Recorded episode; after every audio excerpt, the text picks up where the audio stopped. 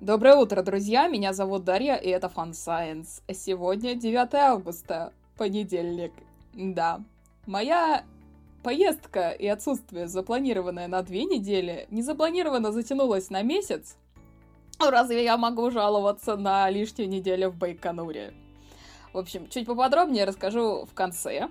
А начнем с главного новостей науки в этом выпуске. Танцующие призраки, горы на нейтронных звездах, протоспутниковый диск, шпионские сигналы китов, предсказания будущего дыхания под водой, польза какао, еще одна древнейшая жертва акулы, страна, в которой лучше всего пережидать коллапс цивилизации, прозрачный осьминог и парочка других новостей. Поехали! Космос. Проект Эму карта эволюции Вселенной, представил огромный пилотный снимок, первый результат своей работы. ЭМО — это масштабный и очень чувствительный радиообзор неба. Он видит радиоизлучение, которое мы раньше не могли засечь, и уже нашел немало любопытных феноменов и объектов — в частности, странные радиокруги, танцующие призраки от двух галактик, одну неизвестную радиогалактику и многое другое. Сканирование будет продолжаться еще несколько лет, а мы пока что будем ждать, что найдут астрономы на пилотном снимке. Новое компьютерное моделирование показало, что горы на нейтронных звездах могут быть не выше доли миллиметра в высоту, а это означает, что нам будет гораздо сложнее засечь гравитационные волны от вращающихся нейтронных звезд. Впрочем, мы пока и так не могли их засечь, технологии не позволяют. Но теперь будем знать, что это еще сложнее. Астрономы нашли экзопланету с орбитальным периодом более миллиона лет. Экзопланета Coconuts 2b Коконат, кокосики. Также оказалась на втором месте среди самых холодных экзопланет и ближайшей к Земле экзопланеты, наблюдавшейся напрямую.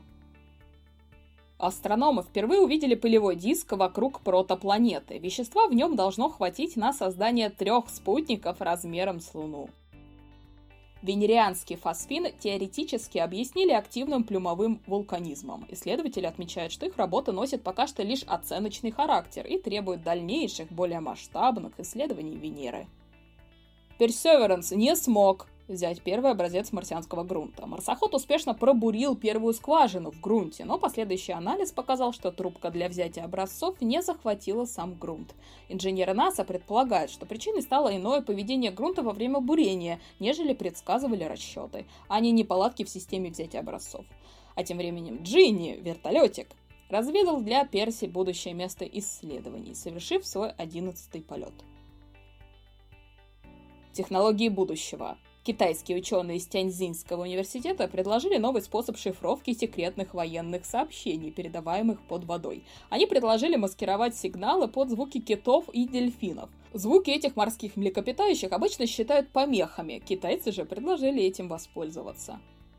Пентагон тестирует нейронную сеть, которая сможет предсказывать события. Система собирает и анализирует огромные массивы информации от спутников, датчиков и разведки. В этих данных она находит отклонения от обычного поведения на военных базах, исследовательских станциях и других объектах, которые могут заинтересовать тех, кто пользуется системой.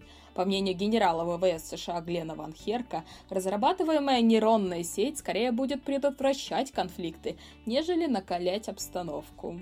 А вы как думаете?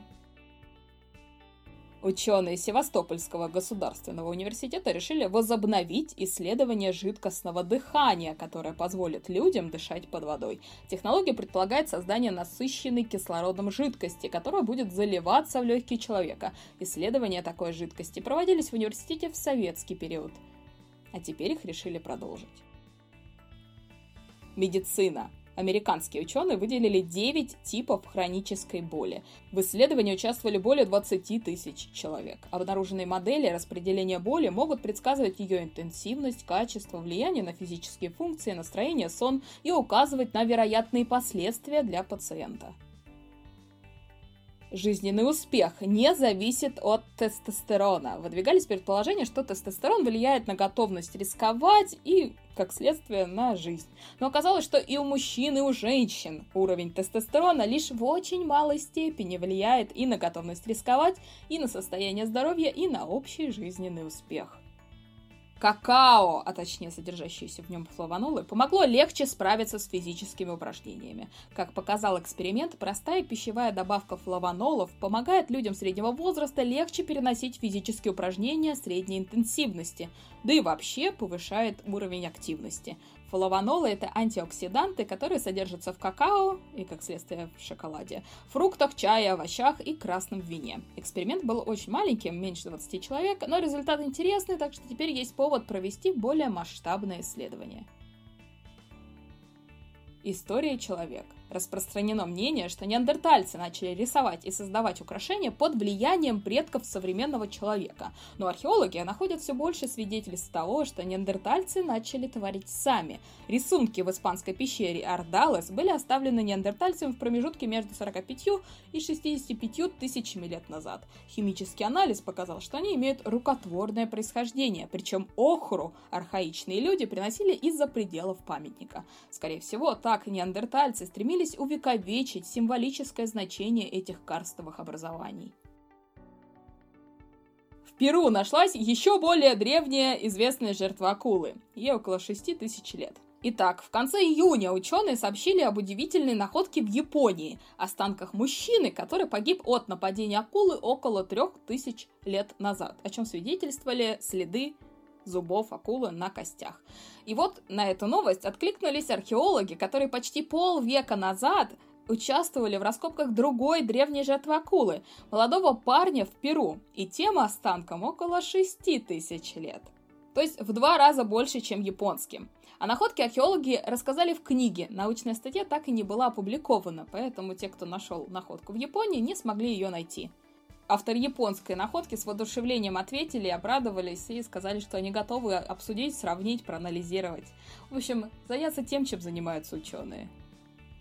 В Ирак вернули 17 тысяч древних артефактов, большая часть из которых ранее была вывезена контрабандой в США, а также в Японию, Италию и Нидерланды. Около 12 тысяч артефактов находились в Музее Библии в Вашингтоне. К сожалению, еще тысячи артефактов числятся пропавшими без вести планета. Ученые из Университета Англии Раскин провели любопытное исследование. Они нашли на Земле самые независимые страны, те территории, которые лучше всего приспособлены к коллапсу всего цивилизованного мира.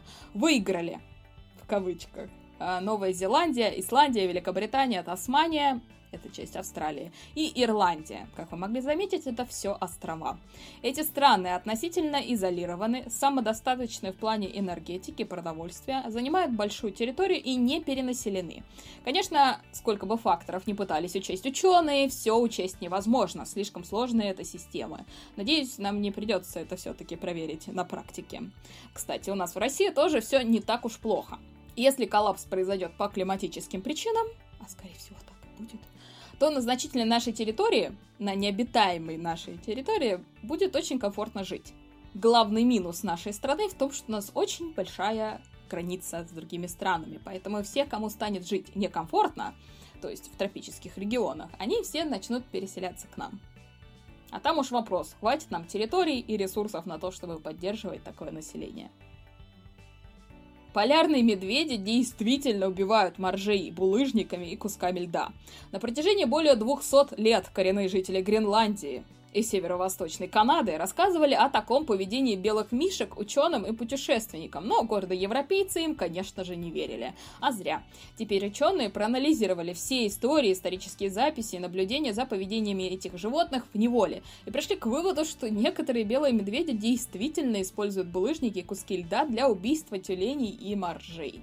Хотя эта практика и не распространена. Скорее всего, до этого додумались какие-то отдельные особи самки, так как они более сообразительные, и передали эти знания своему потомству.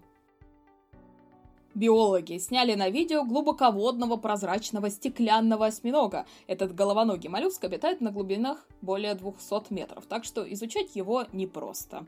Скорее всего, новые видео и фото – это самые качественные изображения этих невероятных существ. Итак, Байконур. Я не буду вам сейчас все рассказывать, потому что рассказывать слишком много. Скажу лишь, что моя поездка на пуск науки не запланированно затянулась, и зато я провела еще лишнюю неделю в Байконуре, в городе. Конечно, это стало самым ярким событием летом, да, и, наверное, всего года. И у нас собралась потрясающая команда из журналистов и блогеров. Так что, надеюсь, на этой неделе мне все-таки удастся разгрести многочисленные фото и видео и смонтировать для вас видеоблог. Текстовая версия моего приключения вышла на популярной механике, так что ссылочку я оставлю в текстовой версии дайджеста. Ну или ждите видеоверсии. На этом все, друзья. Спасибо за ваше внимание. Возвращаемся в нормальный график, так что следующий выпуск будет через неделю, я надеюсь. Хорошей недели!